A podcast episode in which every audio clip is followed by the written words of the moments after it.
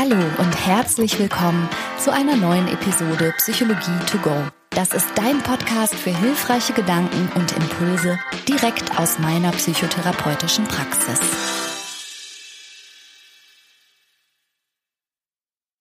Huch, ein neuer Intro-Song. Aber ja, du bist hier ganz richtig. Hallo und ganz herzlich willkommen. Es ist Sonntag, es ist Psychologie to go Zeit. Mein Name ist Franka Cerutti. Ich bin von Beruf psychologische Psychotherapeutin, aber es gibt auch ärztliche psychotherapeutisch tätige Menschen, so wie mein Ehemann, den Christian Weiß, den ich heute hier wieder neben mir sitzen habe. Hallo Christian. Hallo Schönheit. Mhm, Dankeschön. äh, heute sollte ich nichts vorbereiten für den Podcast, hast du gesagt, weil du mir was erzählen willst? Ja, ich wollte dir eine ganz äh, interessante Lebensgeschichte erzählen von jemandem. Okay, cool. Und zwar, ich darf das jetzt schon mal verraten, von einem Nobelpreisträger. Oh, da muss ich direkt an niemand Spezielles denken, weil ich keinen Nobelpreisträger. Wieso kenne ich denn überhaupt keinen Nobelpreisträger? Ist ein bisschen peinlich. Naja, erzähl. John ist am 18. Juli 1928 in der Provinz irgendwo in West Virginia geboren.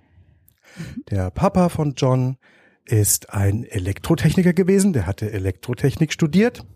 Die Mama von John hat äh, Sprachen studiert und auch mehrere Jahre als Lehrerin gearbeitet.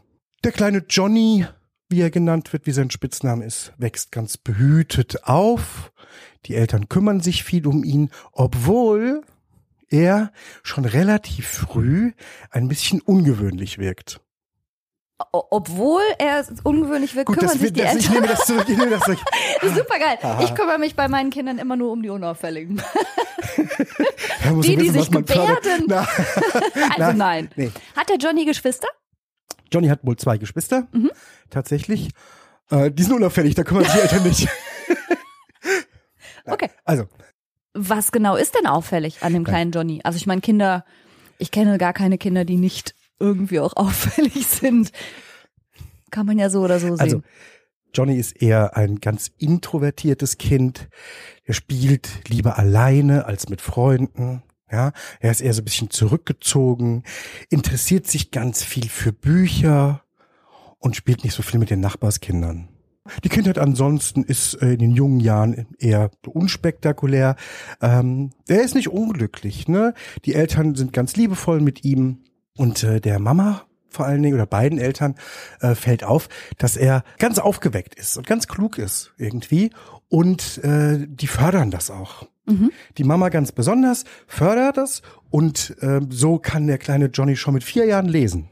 wow. Mhm. Ja, das ist sehr früh. Die Mama zum Beispiel bringt ihm ähm, naturwissenschaftliche Bücher mit, statt Bücher zum Ausmalen. Und er guckt auch da rein und ist ganz interessiert. Okay, ich habe direkt eine Frage. Frag mal Ist los. vielleicht zu früh, aber Na, geht immer. das so ein bisschen Richtung Autismus? Nachdem ich äh, die Biografie sozusagen ein bisschen studiert habe, ist das tatsächlich auch meine Idee gewesen. Ähm, es soll in der Gesamtheit letztendlich nicht darum gehen, aber so. tatsächlich, da kommt auch im Verlauf noch einiges, was dafür spricht, dass eine, man sagt ja heute Autismus-Spektrum-Störung wahrscheinlich oder möglicherweise vorlag. Okay. Als er dann in die Schule kommt, der kleine Johnny, dann da wird er von den Lehrern vor allen Dingen eher verkannt. Ähm, er wird eingestuft als etwas zurückgeblieben. Weil er mündlich nicht so viel mitmacht oder wie kommt denn das zustande? Also er hat ganz offensichtlich soziale Schwierigkeiten. Ja, er verhält sich nicht ganz so normal nach den sozialen Normen der Kinder, verhält sich auch nicht nach den sozialen Normen der Lehrer so richtig. Und er macht im Unterricht auch viel nicht mit. Eines seiner schwächsten Fächer ist Mathematik. Das haben wir schon mal von gehört von dem sehr intelligenten Mann, der einen Nobelpreis bekommen hat. Albert Einstein, da war das so. Der war auch sehr schwach in Mathematik, ja, stimmt. Ja, ja, ja, ja. ja. Okay, aber das heißt, die Lehrer kriegen gar nicht mit, was für ein cleveres Bürschchen er ist, weil er sich irgendwie anders verhält, sagen wir mal. Und Ja. sozial aneckt. Er eckt sozial an. Ja, er kann nicht richtig Freunde machen.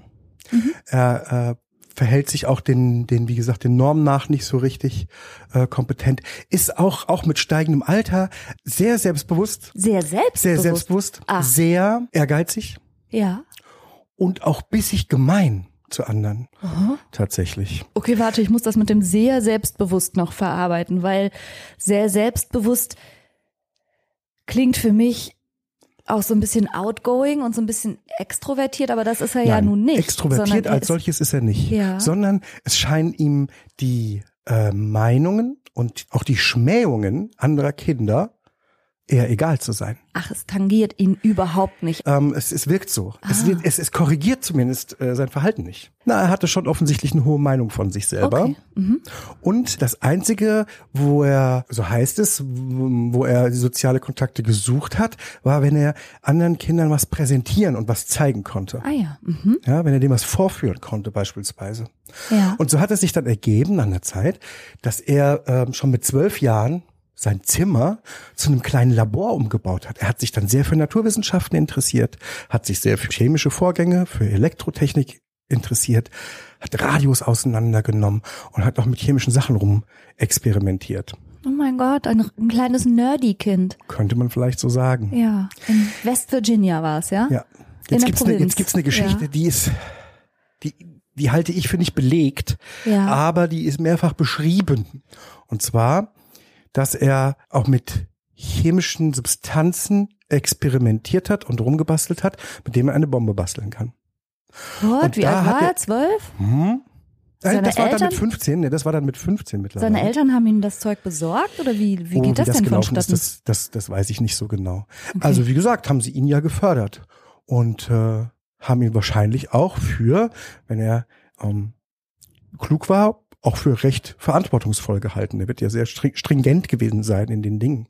Wir reden aber er nicht über gemacht den Ju, Ju, wie hieß der nochmal, der Juna-Bomber? Den Juna-Bomber, nee. nee Der hat auch keinen Nobelpreis gewonnen, soweit ich weiß. Okay, Also nicht, dass ich wüsste. gut, also zumindest. Klein Johnny baut Bomben. Ja, er experimentiert zumindest mit Sprengstoff und er zeigt es wahrscheinlich oder so heißt es auch zwei Nachbarskindern. Und dann bauen die eine Rohrbombe und wo genau das passiert ist, ist äh, konnte ich nicht rauskriegen. Ähm, oder passiert sein soll, muss ich sagen. Wo es passiert sein soll, konnte ich nicht rauskriegen. Aber ein Nachbarskind explodiert eine Rohrbombe, Oh, als er die auf dem Schoß hat. Und das Kind stirbt tatsächlich davon. oh Gott, Ja, richtig hart. Richtig hart. das ist schrecklich. Okay, aber das, das ist jetzt sowas wie eine mehrfach berichtete Geschichte, aber richtig validieren konntest du es nicht? Ja, Okay, genau so. wow.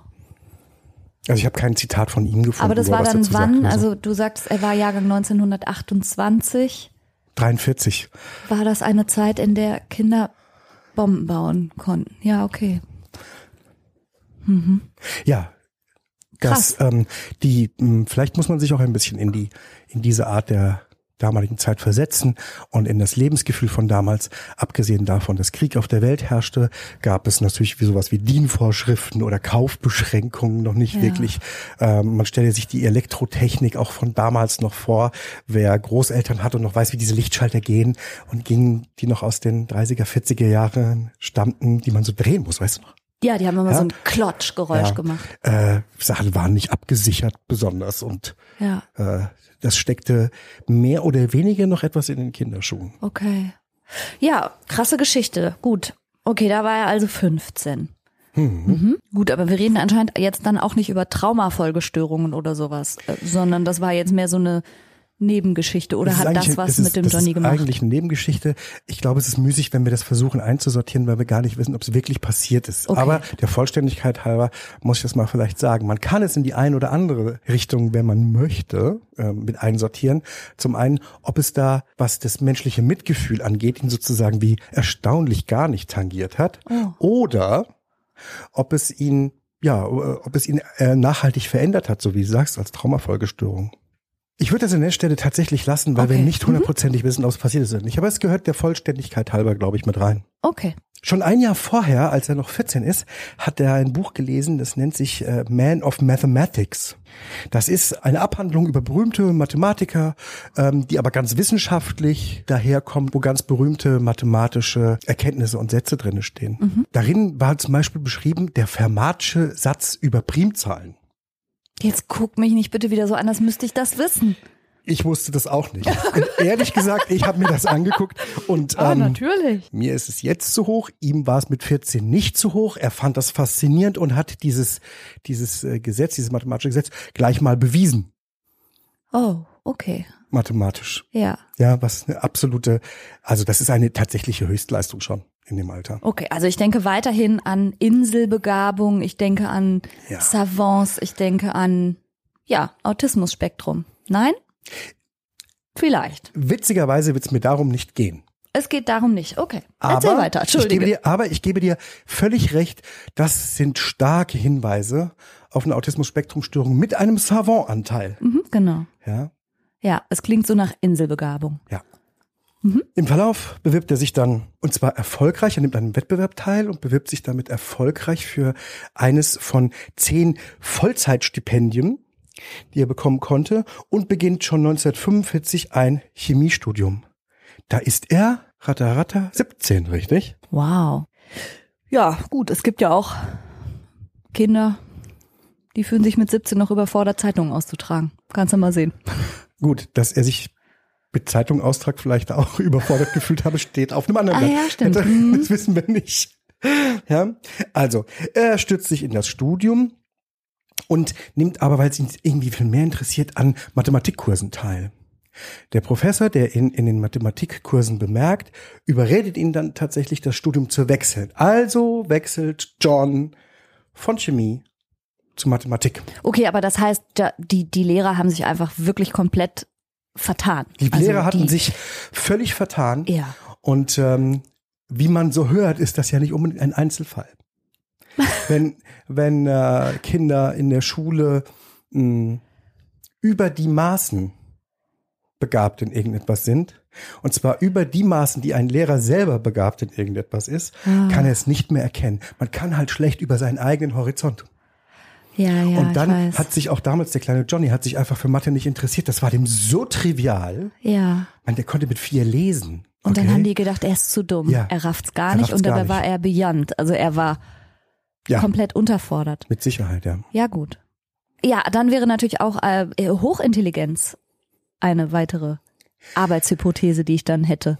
Es ist tatsächlich, da habe ich jetzt persönlich, ich kenne auch keine Tests von ihm, aber persönlich habe ich keinen Zweifel daran, noch sehen, dass er tatsächlich hochintelligent war. Schon 1948 macht er dann seinen Masterabschluss in Mathematik und erhält danach sofort Angebote von verschiedenen amerikanischen Universitäten für ein Postgraduiertenstipendium. Also Das da heißt- ist er dann jetzt 21. Ja, Wow. Ja. Und äh, soll seine Promotion, seine Doktorarbeit an verschiedenen Unis machen. Und er möchte unbedingt nach Harvard, unbedingt, weil das die äh, Uni ist mit dem allerbesten Ruf. Aber in Princeton, die Universität in Princeton, macht ihm ein besseres Angebot. Er ist total ist ein bisschen beleidigt, ehrlich gesagt, weil äh, Harvard ihm nicht genug Geld bietet. Oh. Und Warte, die Princeton- Uni zahlt ihm was? Ja, die, die, die stipendieren das. Ach Die sagen, so. komm zu uns, forsche und schreibe über deine Forschung, mach, äh, mach eine Doktorarbeit draus, bring die Wissenschaft weiter, bringe uns, unsere Universität weiter und verbessere unseren Ruf. Dafür bezahlen wir dir dein Zimmer, dein Essen und ein bisschen Taschengeld im Grunde genommen. Okay. Das waren, glaube ich, 1500 Dollar oder so damals, was echt recht viel war.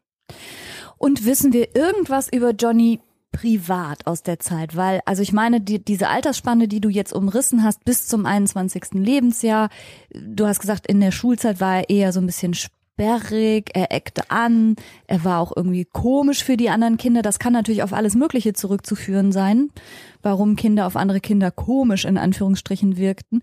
Weißt du da was drüber? Wie, wie war denn das so an der Uni? Hatte er so Freunde? Es- hat er Unipartys besucht? Hat er eine Freundin? Irgendwas? Nein, es blieb die ganze Zeit so. Er ist die ganze Zeit angeeckt, er blieb sozial auffällig.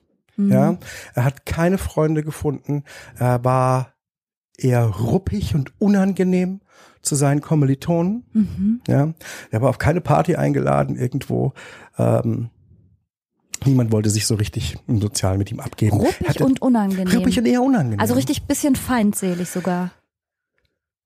das wird mit Sicherheit der eine oder andere als äh, feindselig empfunden haben. Dass es jetzt richtig feindselig war, kann ich natürlich nicht beurteilen. Ja, okay. Aber, Mhm. aber ähm, er hat offensichtlich nicht gerade ähm, nach freundlicher Gesellschaft in dem Sinne gesucht und er hat seine Mitmenschen offensichtlich nicht mit der üblichen Höflichkeit und Freundlichkeit und sozialen Schmiermitteln bedacht. Ah ja, okay. Mhm. Also vielleicht auch einfach kein gutes Gespür dafür, was jetzt gerade dran ist. Und so. Also Mhm. mit Sicherheit nicht, aber offenbar auch nicht so wahnsinnig viel Interesse daran. Ja, ist gut. Hm? Ja. Das Einzige war eben, dass seine Leistungen enorm waren. Er war enorm gut, er war enorm schlau. Mhm. Er konnte das wahnsinnig gut. Ähm, und er war auch enorm ehrgeizig. Er hat sich immer vorgestellt, was gibt es für relevante Probleme in der Welt und wie die, die noch nicht gelöst sind, auch mathematisch nicht gelöst sind und wie kann ich die lösen?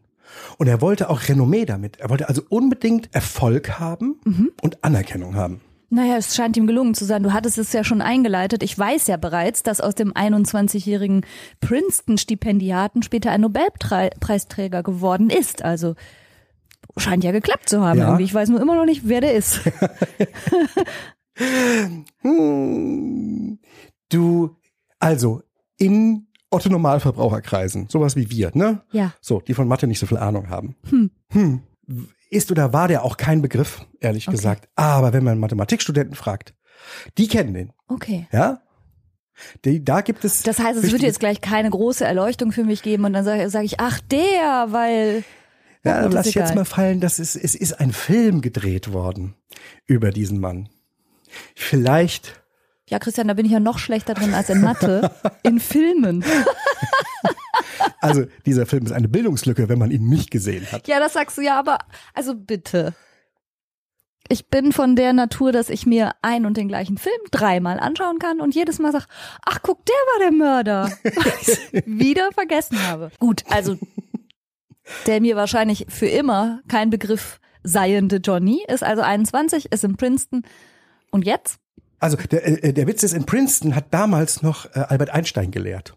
Ach, Der war, der war in Princeton. Und was macht John?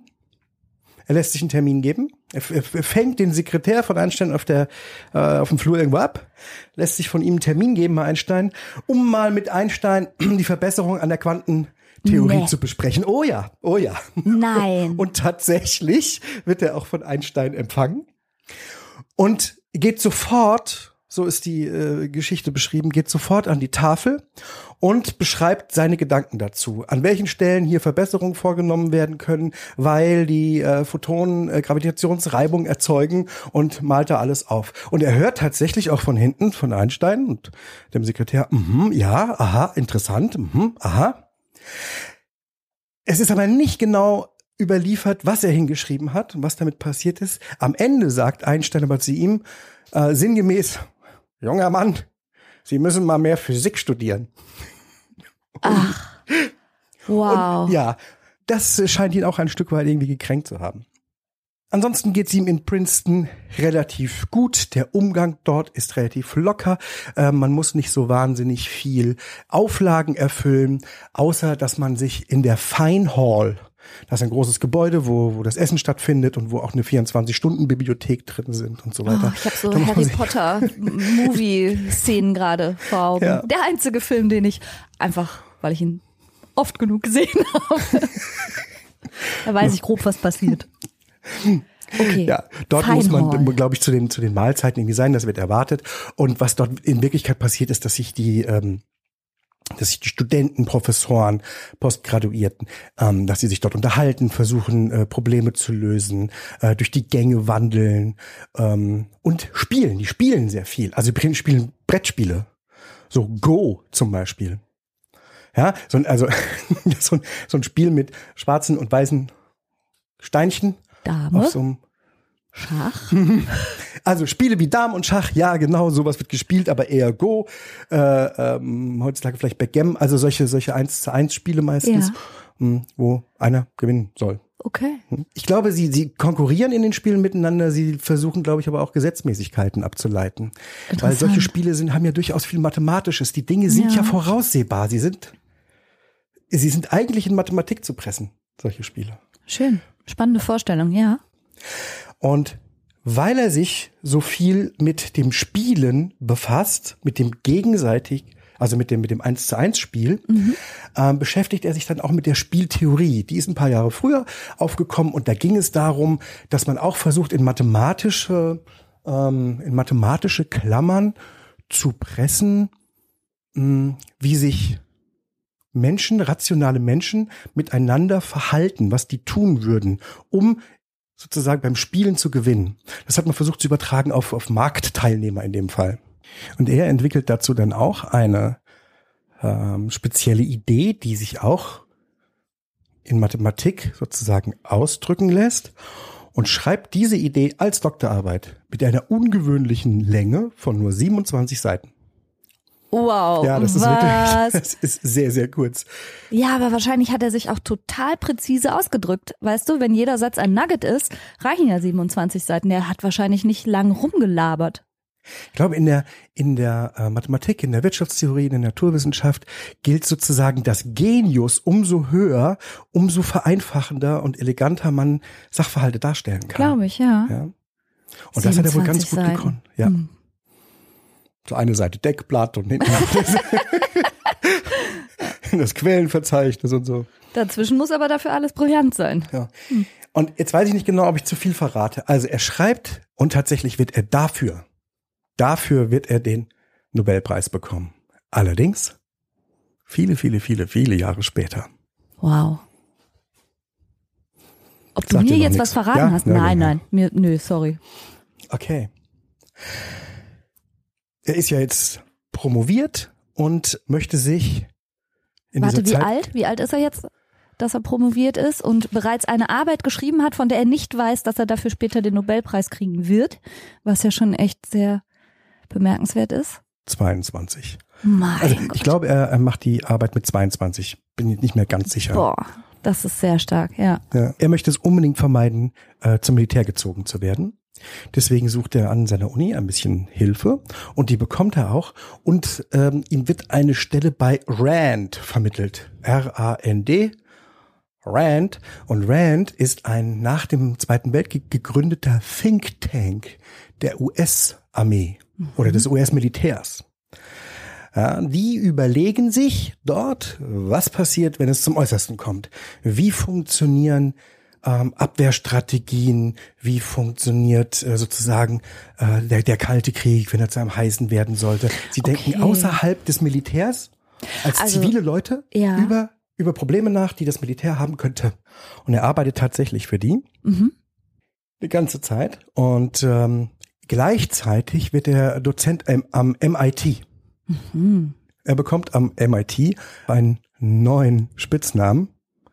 Er wird genannt Kid Professor, weil er mit seinen 23 dort jünger ist als manche Studenten. Meine Güte, ja. Wahnsinn. Beeindruckend. Allerdings, ähm, ein Professor ist ja nicht ein guter Professor, weil er möglichst viel weiß, sondern weil er ja auch didaktisch ein bisschen was rüberbringen muss und Sachen gut erklären kann. Und einen guten Professor zeichnet ja auch aus, einen Draht zu seinen Studenten und Studentinnen zu haben. Kann er das? Nein, Ah, okay. er kann Mist. es nicht, beziehungsweise er kann es in ausgewählten Fällen, wenn er jemanden seiner Studenten für ausgesprochen begabt hält. Hm. dann ist er freundlich. Dann kann er irgendwie freundlich sein, dann unterhält er sich auch ganz gerne. Und ansonsten gilt er eher als äh, sehr schwieriger Mensch, als schwerer Prüfer. Er stellt äh, in seinen Prüfungsaufgaben ähm, Aufgaben, manchmal offen, manchmal etwas versteckter, die einfach noch nicht gelöst sind. Ja? Oh nein, Kid Professor ist also ein Arschloch-Professor. Es gibt eine Auszeichnung für Mathematiker, das ist die Fields-Medaille. Und die Fields-Medaille wird alle vier Jahre bloß verliehen. Er hat die Fields-Medaille nicht bekommen, obwohl er damit gerechnet hatte. Und er hat das noch später als sein Trauma bezeichnet. Ach, das ist das Trauma. Nicht, dass der Nachbarsjunge mit der Rohrbombe auf dem Schoß stirbt. Man stelle sich vor, Ah ja. alle, Spannend. alle, sowohl er als auch alle anderen, haben damit gerechnet, na gut, das ist ja nicht so schlimm, der kriegt das jetzt also in vier Jahren. Er hat die Fields-Medaille aber auch vier Jahre später nicht bekommen. Warum das so war, da gibt's einen ganz guten Grund für. Es muss so 1958 mittlerweile gewesen sein. Da ist er ja immerhin schon 30. Immer noch keine Fields-Medaille gewonnen. Was für ein Trauma. Ach, ich muss noch was erzählen vorher. 1954 ist er bei RAND, bei der RAND Corporation, das ist ein Think Tank. Es macht dir Spaß, das immer so Rand zu sagen, ne? RAND. RAND, ma'am. Er ist 1954 bei der RAND Corporation rausgeflogen und zwar, ich zitiere, wegen unsittlicher Entblößung. Was? Er ist wegen unsittlicher Entblößung auf der öffentlichen Herrentoilette oder irgendwas. Ich meine, irgendwie muss man sich entblößen, aber er ist wegen unsittlicher Entblößung verhaftet und dann in der Rand Corporation entlassen worden. Äh, ich habe Fragen. Auf der Toilette, jetzt warte. Wem gegenüber? In welchem Ausmaß? Was ist passiert? Konnte ich nicht finden. Wirklich? Konnte ich nicht finden. Wie seltsam. Man sagte ihm zeitlebens homosexuelle Neigungen nach. Ja. Jetzt ist das ja nur theoretisch erstmal kein Problem, damals schon, ne? Ja. da er sich ja aber, wie wir wissen, in sozialen Kontexten auch nicht so wahnsinnig gut bewegt hat. Du meinst, es war eine raketenmäßig ungeschickte Anmache auf dem Herrenklo? Ich sage nicht ja, ich sage nicht nein. Na, okay. das Es nicht, hat zu seiner. Kündigung geführt, irgendwas spannend, Sonderbares. Mhm. Ja, spannend ist halt, dass, dass ein brillanter Kopf, ein brillanter Kopf, Mhm. so hm, neben der Spur war, Mhm. das war 1954, ähm, dass er, da wo man ihn echt gut gebraucht hätte, wahrscheinlich äh, entlassen worden ist. Hm. Richtig auffällig wird 1958 sein Verhalten. Irgendwie wirkt er immer skurriler. Und nicht nur im sozialen Kontakt, sondern er lässt sich die Haare lang wachsen, was eher untypisch war. 1958 war das noch nicht so die Zeit für lange Haare, Für ne? Professoren ganz untypisch, ne? Da ist er 30 Jahre alt. Ja. Er entdeckt überall versteckte Codes. Er hat das Gefühl, überall sind Codes in der Welt versteckt, Was für Codes? die zu entschlüsseln sind.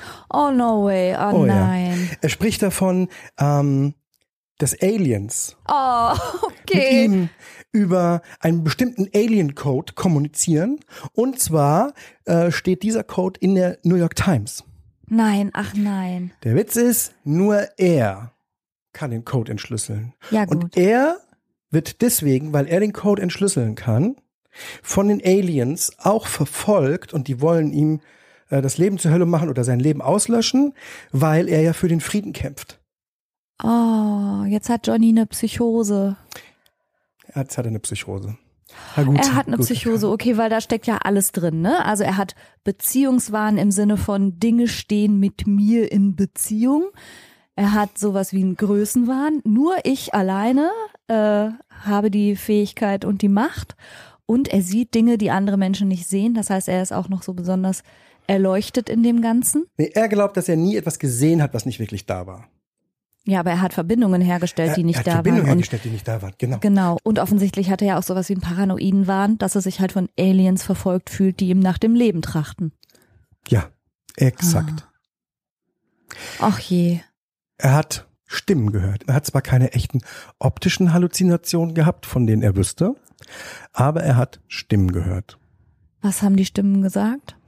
Das ist nicht so richtig beschrieben. Er hat selber mal, er hat selber mal gesagt, sinngemäß, dass verschiedene Leute bei ihm im Kopf anrufen.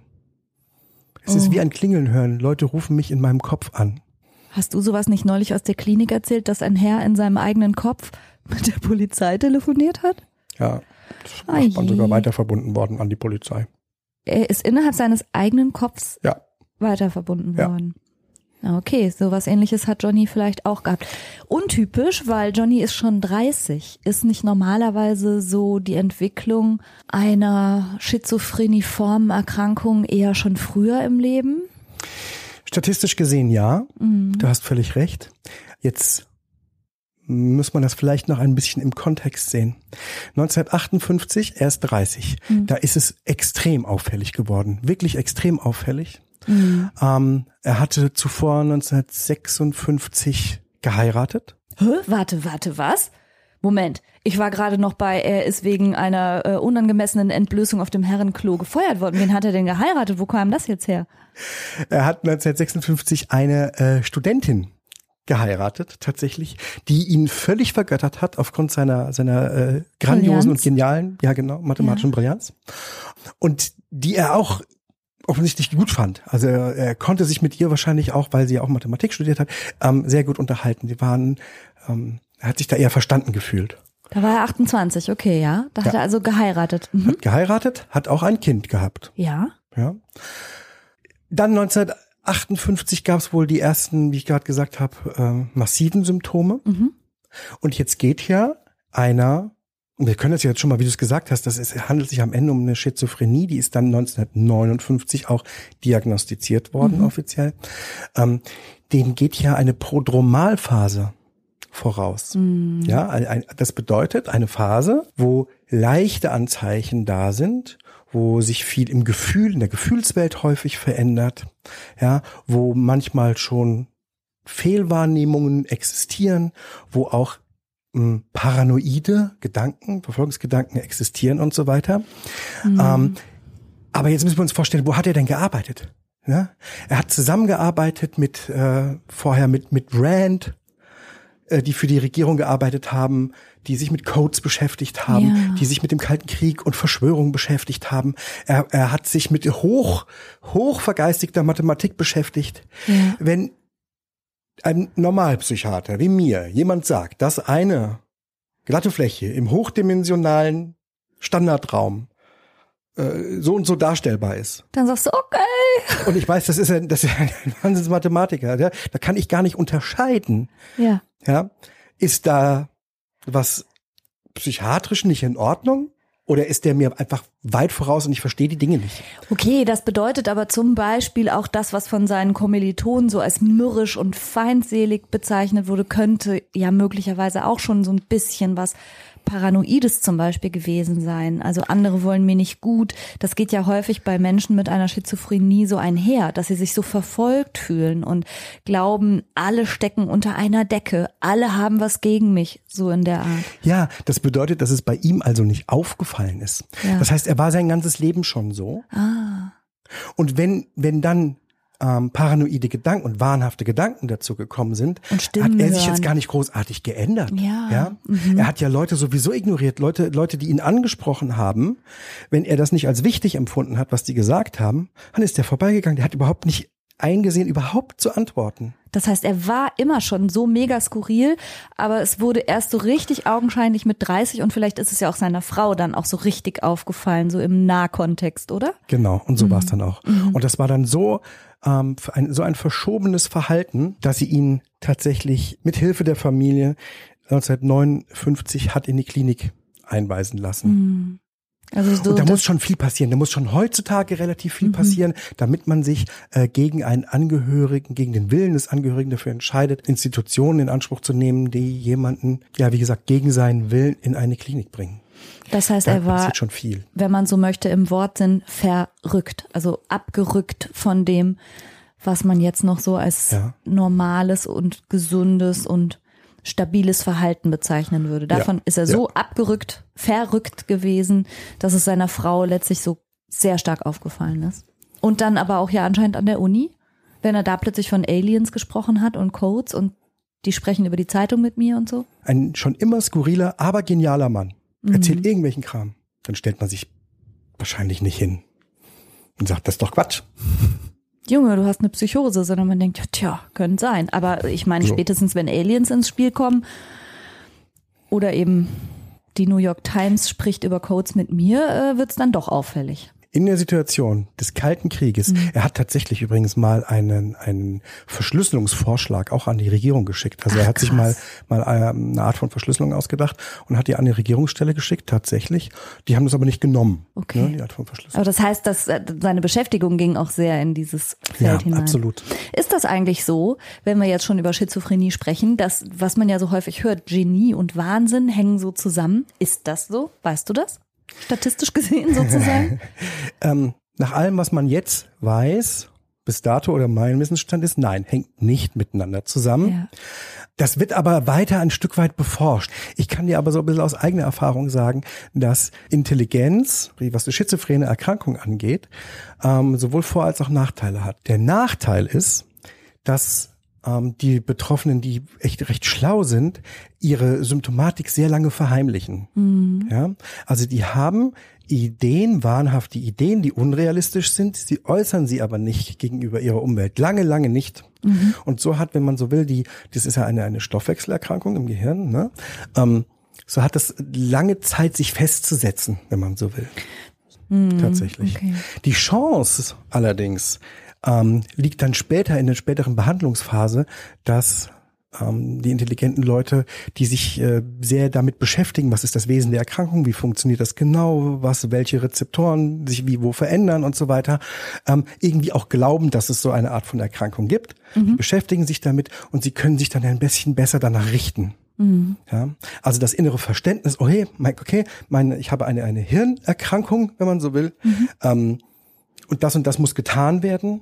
Dagegen, kommen wir gleich vielleicht nochmal zu, was man so tun kann, ähm, das schützt vor nochmaligen, genau. Ja, Ja. ja.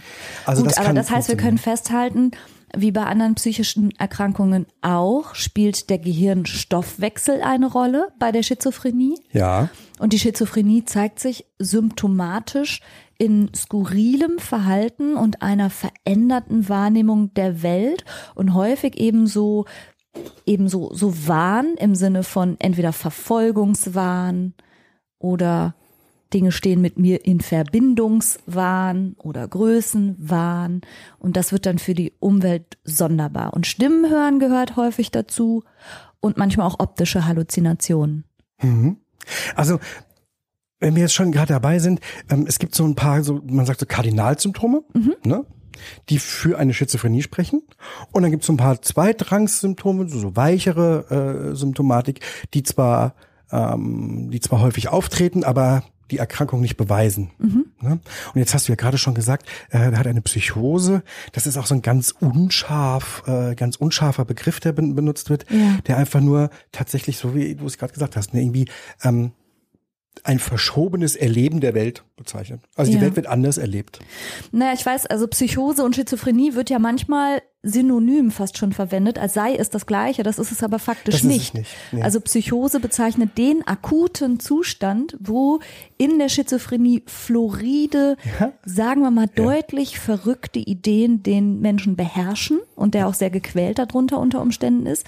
Psychose kann aber auch sein, wenn jemand zum Beispiel einen Gehirntumor hat das Denken durch die Raumforderung im Gehirn ganz durcheinander geht. Und Psychose kann auch sein, wenn jemand ein Alkoholdelirium hat. Also Psychose an sich bezeichnet nur diesen verschobenen Zustand einer anderen Realitätswahrnehmung. Starker psychischer Ausnahmezustand mit Oder? Genau. einem Fehlerleben der Welt. Ja, also es ist nicht sagen. das gleiche wie die Schizophrenie, kommt aber im Rahmen der Schizophrenie als akutes Zustandsbild vor. Genau. Als Phase. So. Ja. Wenn wir übrigens ähm, manchmal verrückt sagen, wir meinen das Immer mit Bindestrich, verrückt. und wir meinen das nicht despektierlich, Ja. ja, sondern man stelle sich vor, ich äh, sage das Wort und dann mit dem Wort verrückt gehe ich einen Schritt zur Seite, um anzuzeigen, dass der Blickwinkel auf die Welt auf einmal ein anderer ist. Ja, gut, dass du es nochmal sagst. Und sag mal, welcher, welcher Gehirnstoffwechsel ist es denn? Also wir wissen ja, bei Depressionen ist vor allen Dingen auch Serotonin beteiligt. Was ist es bei der Schizophrenie? Bei der Schizophrenie gibt es die sogenannte Dopaminhypothese und es ist äh, über das Dopamin auch mit am besten zu erklären. Ähm, die Wahrheit ist bei weitem komplizierter, macht aber jetzt keinen Sinn. Es gibt Dopamin, es gibt die entsprechenden Dopaminrezeptoren, davon gibt es wieder Untergruppen, die in verschiedenen Hirnregionen in unterschiedlicher Anzahl vorkommen. Und letztendlich kann man mh, zum Beispiel Fehlwahrnehmungen oder auch paranoide Symptome bei jemandem auslösen, wenn man ihm Dopamin gibt. Also wenn ich Dopamin nehme, das geht, das ist ein Parkinson-Medikament. Ja. Wenn ich Dopamin nehme, dann kann ich Fehlwahrnehmung bekommen. Dann fängt auf einmal an, sich auf der Bettdecke was zu bewegen. Das sehe ich. Ah, oder ich höre, ich höre Geräusche oder Stimmen. Oder ich kriege in Anführungszeichen etwas verrückte Ideen, was in, mit der Welt so äh, nicht in Ordnung ist oder Ja. dass jemand hinter mir her ist. Wow. Ja. Ja. Und daran kann man in etwa erkennen, dass es wohl mit dem Dopaminstoffwechsel zusammenhängen Weil muss. man es quasi künstlich durch Dopamin Ja. induzieren kann. Ja, wie kann man eine Schizophrenie bekommen? Nur ganz kurz. Man weiß heute, es gibt eine genetische Veranlagung. Ja. Und dann glaubt man, dass das Gehirn auf ein bestimmtes Maß von Stress gesetzt werden muss und dann bricht die Krankheit sozusagen hervor. Und der Stress, der das Gehirn belastet, kann vielfach sein. Der kann dauerhafter Stress innerhalb der Familie sein, hochstrittigen Familien beispielsweise. Ähm, der kann aber auch sein ähm, ein großes Unglück, ja, ein Autounfall oder sowas. Der kann sein eine Naturkatastrophe. Jetzt habe ich eine Theorie. Ja, die bitte. Rohrbombe, die auf dem Schoß Ja, explodiert ist. Siehste? Ah, vielleicht war das doch das Trauma und der Schock. Also wenn das Gehirn krass geflutet Ganz wird, wie wir schon gesagt wird. haben, ja. Ja. Und Drogen. Muss man auch ganz klar sagen. Ganz klar. Drogen ganz klar. sind Fluten das Gehirn ja auch. ne? massiver Auslöser, ja. Ja. Und das, das Gemeine, das wirklich Gemeine und was den wenigsten Leuten bekannt ist, dass die Droge, die das am stärksten auslösen kann, also die am stärksten Schizophrenien zum Ausbruch bringen kann, Ist THC. ja. Und wenn das Risiko in der Allgemeinbevölkerung etwa bei einem Prozent ist, dann ist es bei einem regelmäßigen Konsumenten zwischen 3,5 und 4,2 Prozent, je nach Literatur. Da kann jetzt mit dieser Info jeder selber was machen. Ja. Es ist, finde ich, viel zu wenig bekannt. Ja, Wir raten ab. voll. Können wir nochmal zu Johnny zurückkommen? Also Ja. Johnny ist 30 Jahre alt, verheiratet, Vater von einem kleinen Kind und ist Das jetzt zweite ist unterwegs. Oh, und ist jetzt in der Klinik, denn er zeigt deutlich skurrile Symptome, fühlt sich verfolgt, hat Stimmen im Kopf, Telefone im Kopf und Codes in der Zeitung, die nur Ja. er entschlüsseln kann. Okay, was machen Sie in der schreibt Klinik? Briefe an die, an verschiedene Regierungen, schreibt an die Vereinten Nationen, erklärt dort wortreich und durcheinander. Oh, Übrigens, da kommen wir wieder zu Das einem heißt, der Symptom, Gedankengang formal ist auch- gedankliche Störung. Ja.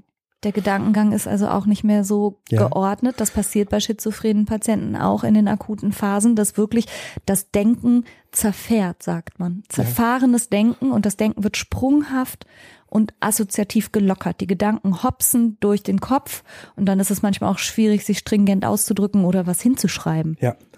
Man merkt das ähm, häufig, dass man den, den Patienten, den Betroffenen, die was erzählen, nicht mehr folgen kann. Ja. ja. Es ist inkohärent, sagt man, also es macht keinen Sinn. Macht logisch keinen Sinn. Das hat mal ein Patient von mir als Kopfsalat bezeichnet. Ja, das ist manchmal auch so. Das ist so, ja. Okay, also die Briefe werden wir, die er schreibt. Ja, was, was machen Sie denn jetzt in der Klinik mit ihm? Also, ich muss schon mal vorausschicken, dass sich noch einige Klinikaufenthalte ähm, anschließen werden, wie das auch sehr häufig ist. Und damals ist die Medizin medikamentös noch nicht so weit. Wann genau was passiert ist, kann ich nicht sagen. Was man damals gemacht hat, in 50er, 60er Jahren, ähm, das war, man hat mit Elektroschocktherapie behandelt. Das hört sich jetzt ganz brutal an und ein Stück weit brutal mm, kann es auch damals gewesen sein. Ja, wie gesagt, meine Skepsis, ob das so gut ist, ob das so funktioniert, das Gehirn einfach mal eben zu resetten, rebooten und dann läuft das wieder normal. I don't know. Ich bin da Das- skeptisch, aber das ja. war halt damals offensichtlich die Idee der Zeit Es dazu, oder behebt wie? ja, also wir sind uns völlig einig darüber, das ist ja ganz logisch, dass das nicht das Problem an der Wurzel beheben kann. Na, wenn ich ein Problem mit ähm, überschießendem Dopamin habe oder an den Rezeptoren habe, dann kann ich das dadurch, dass ich den Strom Ja, durchjage, eben. ja nicht, nicht heile ja, machen. eben, deshalb ja denke ich immer, was soll das? Was sie auch mit ihm machen, sind Insulinschocktherapien. Ah. Dabei kriegt der Patient hohe Insulindosen, sodass er unterzuckert. Erstmal entsteht dann ein Koma und später gibt's dann auch Krämpfe. Und dann wird der Patient in Anführungszeichen wieder aufgeweckt, indem er Zucker gespritzt bekommt. Ja, also, ja, ich bin immer ganz war- fassungslos, ja, ehrlich gesagt. Ne? das Das, war- ist natürlich, Ein, also, ein bisschen war das ein Akt der Verzweiflung. Das lag nicht am Sadismus der, der, der Ärzte oder so, sondern ja, sorry, aber ich krieg ganz, ganz, ganz schlimme Das- nein, Bilder nein, im nein, Kopf nein, nein. von so grauenhaften Vorpsychiatrie. Ja, war ja nun mal. Ja, da gab's also man hat versucht, die. Leute irgendwie zu schocken, irgendwie und die ähm, sozusagen das Gehirn zu überfluten in der in der in der Hoffnung, wenn ich das Gehirn sozusagen überlaste, gibt's so eine Art Relief danach. Ja, aber was wir doch wissen, ist, dass eine Überflutung des Gehirns mit ganz viel, also wenn du ganz gestresst bist im weitesten Sinne, dass das Schizophrenie ja erst auslöst. Von daher mm, keine gute Idee. Wenn Nein. du die Veranlagung hast zu Schizophrenie oder Psychose, solltest du doch, ja, äh, sagen wir mal, alles in einem eher ruhigeren Fahrwasser halten und dein Gehirn nicht zu fluten, wenn es geht. Mit nichts. Oder? Stimmt. Aber Gut. das weiß man heute besser Ob als die ihm damals. dann wohl so gut getan haben damals. Mhm. Ja, also diese Insulintherapie ähm, hat sich aber erst in späteren Jahren, als man das tatsächlich empirisch überprüft hat, ähm, als nicht wirklich wirksam herausgestellt und hat sich sogar als, als statistisch schädlich herausgestellt, weil da ein Prozent, ein bis zwei Prozent der Leute, die das regelmäßig erhalten haben, auch gestorben sind. Ne? Meine die hat man aus dem. Unterzucker gar nicht mehr herausbekommen. Boah, wie furchtbar. Ja, wirklich furchtbar. Und es galt allerdings als die äh, Therapie für die Eliten sozusagen. Also Ah, nur, nein. nur so der Privatpatientenstatus hat äh, Insulinschocktherapie bekommen. Äh, die normalen Patienten alle Elektro. Och Das Gott, war was das für die- ist einfach furchtbar. Ja, okay. Ja. Gut, er hat es irgendwie überlebt, aber gesünder wird er ja dadurch nicht geworden sein, stelle ich Nee, mir vor. die, also ganz besonders durch die Insulintherapie mit Sicherheit nicht. Das kann man heute ganz klar sagen. ja, ach Er ist Gott. erstmal kurz äh, ähm, geheilt entlassen worden. Und, und jetzt, so wie wir das kennen, so stellt sich die meisten Schizophrenien dar, oder das ist das Wesen einer Schizophrenie, sie verläuft in Schüben. Mhm. Das heißt, er kam ohne fluoride Psychose aus Mhm. der Klinik wieder raus. Das heißt, ohne, das heißt, er hat wieder die Zeitung lesen können, ohne versteckte Codes zu finden. Er hat sich von der Idee von den Aliens distanziert. Er hat nicht mehr um sein Leben gefürchtet und die Stimmen im Kopf waren auch still. Zumindest alles so weit abgeklungen, Ja. dass es sich nicht mehr nach außen Bahn gebrochen hat. Okay. Mhm. Ja? Ja. Was er in der Zeit so gedacht hat und wie äh, seine Theorien zur Welt waren, können wir nicht Ja. sagen. Mhm. Ne? Als diese Phasen wieder beginnen, fliegt er mit seiner Frau nach Europa. Die Idee ist, ähm, ein bisschen Tapetenwechsel äh, würde ihm gut tun, in der gleichen Umgebung zu sein, wäre nicht gut für ihn. Mhm. Ja? Also sie fliegen nach Europa, es nützt aber nichts. Er fühlt sich weiter von den USA verfolgt, Mhm. möchte Weltbürger werden, die Staatsbürgerschaft der USA abgeben. Er glaubt, dass es eine Verschwörung zwischen der USA und dem Vatikan gibt, Oh, die ihm schaden wollen. oh je. Er beantragt politisches Asyl in Frankreich, wird abgelehnt. In der Schweiz wird abgelehnt. In der DDR, Nein, nicht dein ja, Ernst. mein Ernst. Und, rate, Die haben gesagt, komm her, bist Nein, ein brillanter die haben Kopf. auch abgelehnt. Die haben auch abgelehnt, denn die, wenn die Erkrankung gerade auf einem Höchstmaß ist, wenn die Psychose auf einem Höchstmaß ist, ist es ganz augenfällig, sagt man. Ne? Es Ja. ist also ganz offensichtlich. Ja. Und äh, das hat auch durchaus die DDR oh, erkannt Hm. und haben eine Aufnahme abgelehnt. Okay. Kein Asyl für Johnny. Kein Asyl für Johnny. Also fliegen sie zurück in die USA. Es folgen mehrere Krankenhausaufenthalte, die immer nur ganz kurzfristigen Erfolg bringen. Seine Frau kann nicht mehr. 1962 reicht sie die Scheidung ein.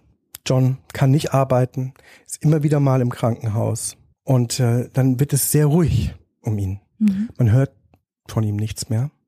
Man weiß, dass er sehr viel später, 1979, bei seiner Ex-Frau wieder eingezogen ist. Allerdings nicht so als Mann, sondern eher so als Untermieter. Mhm. Tatsächlich. Der Kontakt scheint nie abgerissen zu sein. Mit seiner ihm schon von vornherein gegebenen seelischen, sagen wir mal, Besonderheit.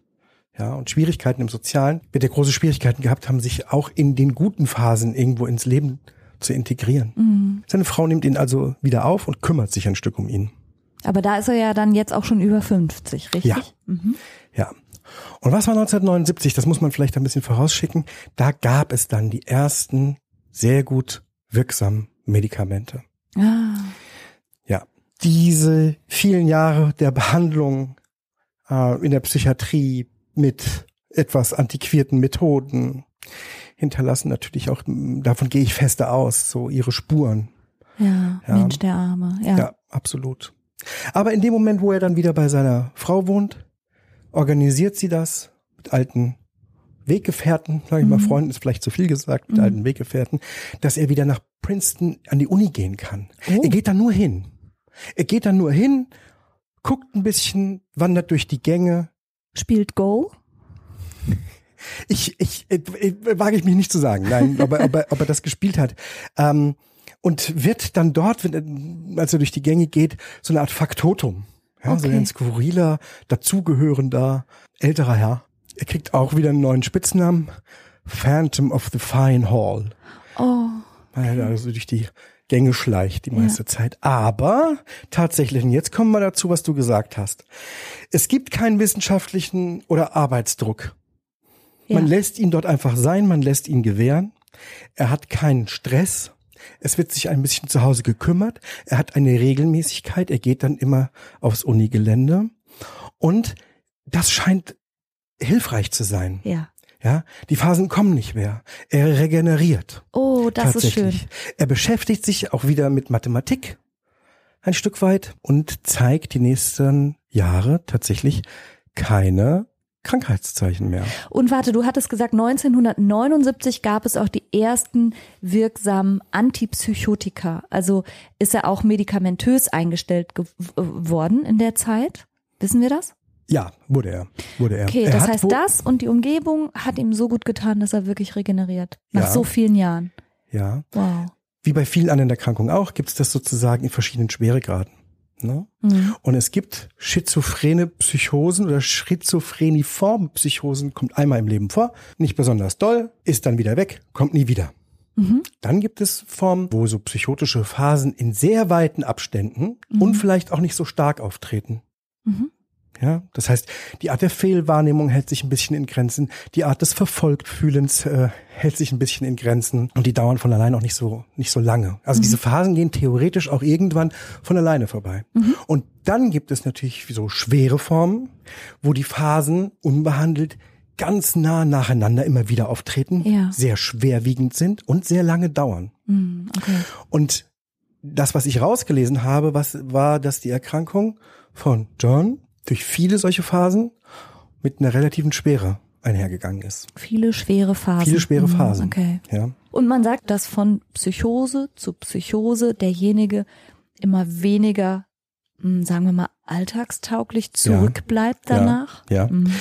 Je nachdem, wo man das nachliest, ne, jetzt einmal grob über den Daumen geschert, etwa bei 40 Prozent der schizophrenen Erkrankung ist das so, mhm. ja, dass sie ein, immer ein bisschen ein Residuum, sagt man dazu, behalten. Ne? Also sie behalten etwas zurück. Mhm. Und was sie, das ist meistens die Denkfähigkeit, die Emotionsfähigkeit, die Spontanität, die Kreativität, sprachliches Können beispielsweise. Das bleibt alles so ein bisschen das gedämpft. Wird immer schlecht. Ja, aber das Tragische ist, dass viele Menschen dieses Abflachen, was sie ja dann auch wirklich selber erleben, wie so eine Art Abstumpfung mit den Medikamenten in Verbindung bringen. Und aus dem Grund sagen, seit ich die Medikamente nehme, bin ich nicht mehr so kreativ und die dann absetzen. Und ja. das natürlich die Wahrscheinlichkeit für eine erneute Psychose wieder maximal steigert. Das ist so ein bisschen die Tragik. Also ich war ja lange Betreuerin für chronisch psychisch Erkrankte und es waren zu 90 Prozent Menschen, eben mit einer schizophreniformen Erkrankung. Und das war ein ewiges Diskussionsthema, dass die Medikamente nicht die Verursacher sind von diesen ja, Residuen. Wobei man aber auch sagen muss, da ja diese Medikamente auf den Dopaminhaushalt tatsächlich einwirken, auf die Rezeptoren, es natürlich auch nicht vollständig falsch ist, dass die Stimmung und auch die ja, Schwingungsfähigkeit ja. und so dadurch ein bisschen eingeschränkt wird. Das ist echt ein bisschen eine Tragik. Ja, das ist leider tatsächlich so. Die Medikamente wirken sehr gut gegen die Psychose und wie bei allen Medikamenten, die sehr gut wirken, sind sie auch nicht ohne Nebenwirkungen. Mhm.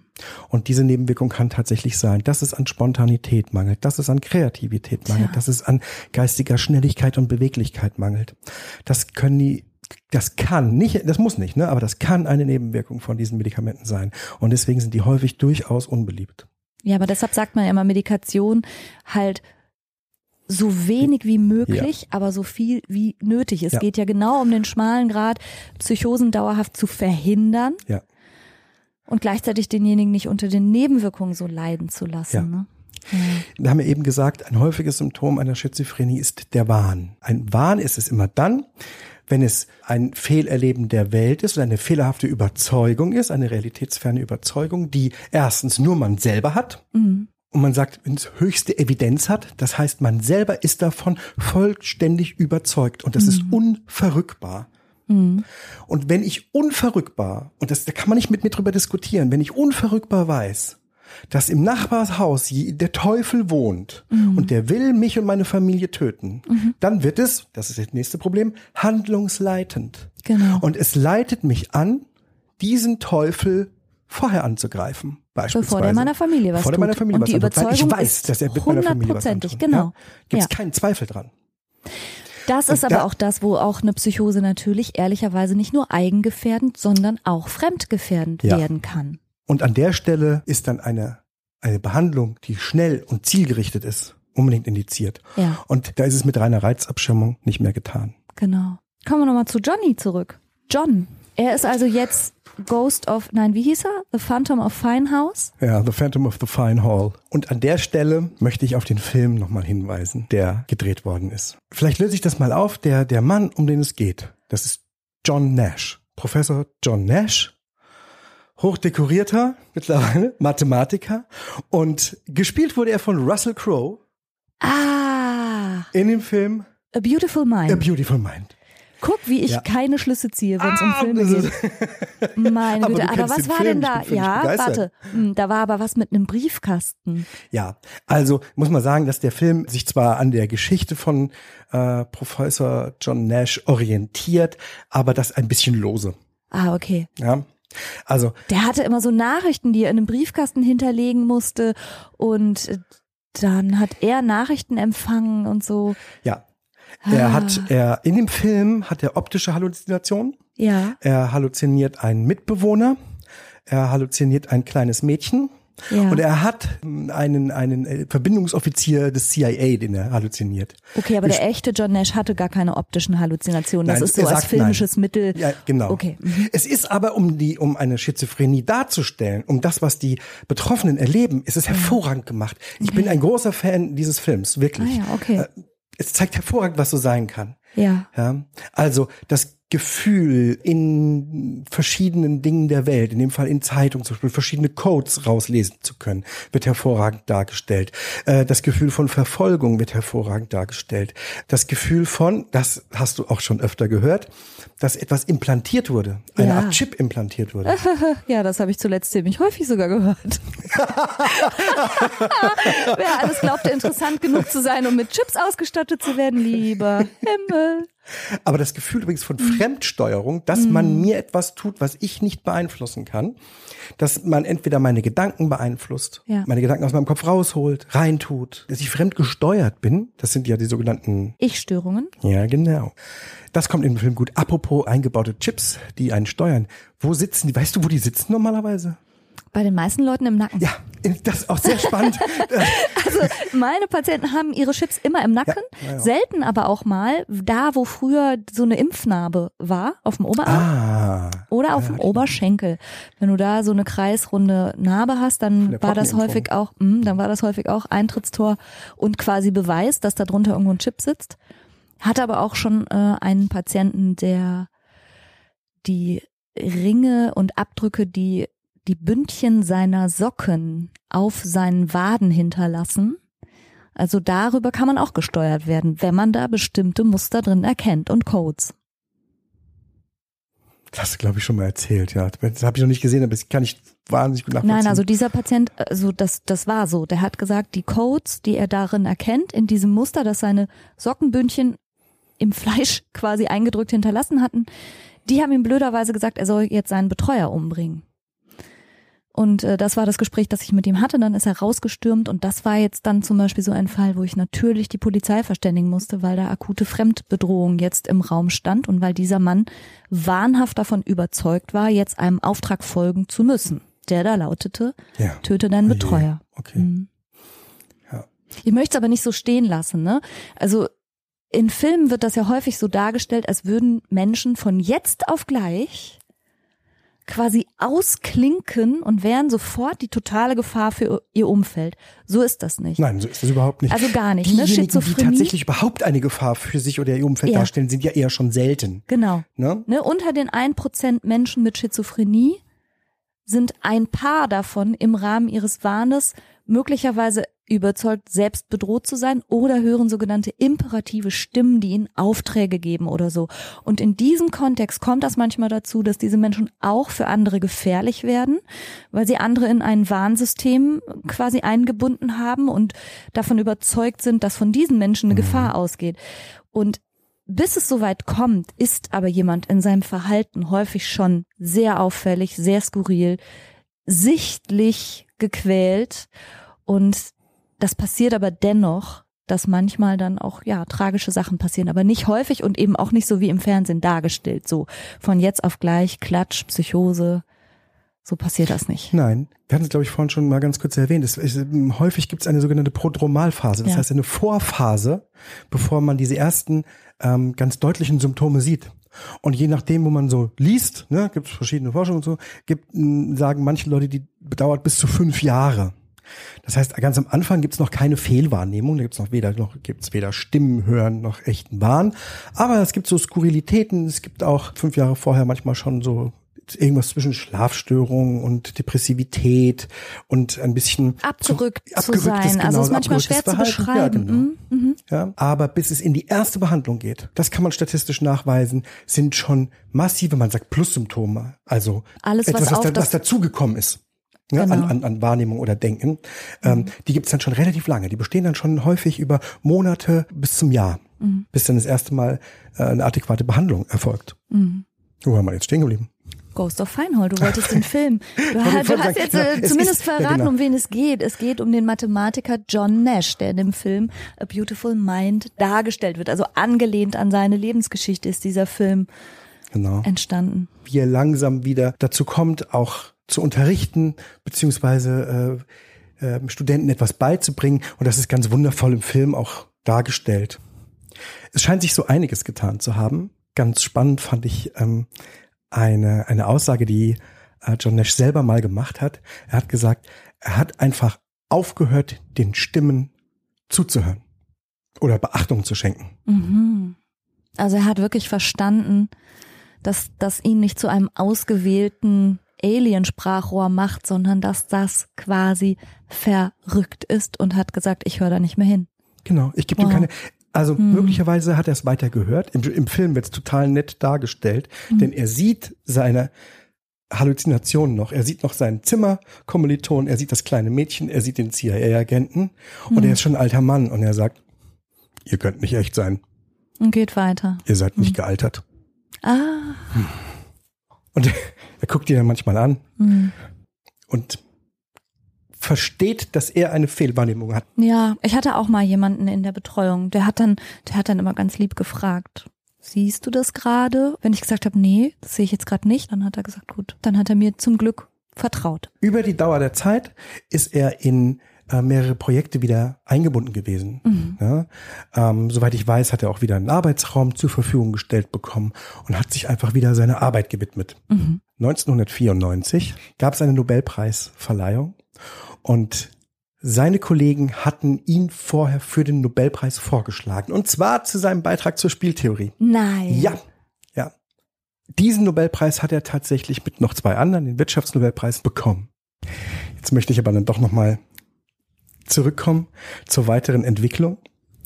Denn, glaub's oder nicht, 2001 hat John Nash seine Ex-Frau wieder geheiratet. Oh nein, Ja. ein Happy End für mich. Oh, echt?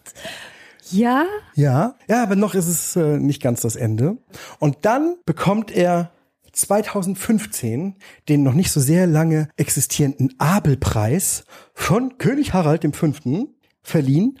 Das ist jetzt sozusagen mittlerweile der anerkannteste Preis für Mathematik, hoch dotiert mit 750.000 Euro. Hui. Mhm. Und das ist sozusagen der absolute Höhepunkt. Er fliegt also zurück mit seiner Frau von der Preisverleihung. Hm, Christian, nein. Das Taxi, mit dem sie vom Flughafen zurückfahren, verunglückt Nein. und seine Frau und er kommen ums Leben beide. Oh nein. Hm. Im Alter von 86 Jahren. Du hättest die Geschichte ganz kurz vorher stoppen können. Preisverleihung, Standing Ovations, Ende der Geschichte. Punkt. Ja, und so gibt's im Leben auch einfach Drama und Unglück. Das muss ich jetzt erst kurz verarbeiten. Naja, aber das Leben ist, wie das Leben ist. Konnte man das Nicken hören? Nee, nicken. Gut. Auch mit der Diagnose einer Schizophrenie ist vor allen Dingen heutzutage ein glückliches, Erfülltes Leben. erfülltes Leben, langes Ja. Leben möglich. Ja, danke für die spannende Geschichte. Wichtige Informationen und hilfreiche Links für Angehörige oder Betroffene posten wir wie immer in die Show Notes. Puh, ja, dann sage ich vielen Dank fürs Zuhören und wir hören uns in der nächsten Woche wieder. Hab eine gute Zeit. Bis Sonntag. Tschüss. Tschüss. Outtakes. War das ein Test, Herr Doktor? ich dachte, wenn du das vernünftig zusammenschneidest, dann kommt es irgendwie cool, wenn das sind ja die sogenannten Ich-Störungen und dann geht's einfach weiter. Ah, oh Verstehst ja, du? Ich wollte es nicht als Test machen. Dass du das weißt, weiß ich doch, lieber Himmel. ist gut. Ich, wenn, wenn, wenn ich dich testen würde, hätte ich immer Angst vorm Rücktest. Oh. Ich werde es gut schneiden. Du würdest mir dann fester vertrauen als dir? Nein, dir nicht alleine. Muss halt schon zwei verschiedene Leute sein, die das Gleiche sagen, denen ich fest vertraue. Ich werde mich absprechen mit deinem Bruder.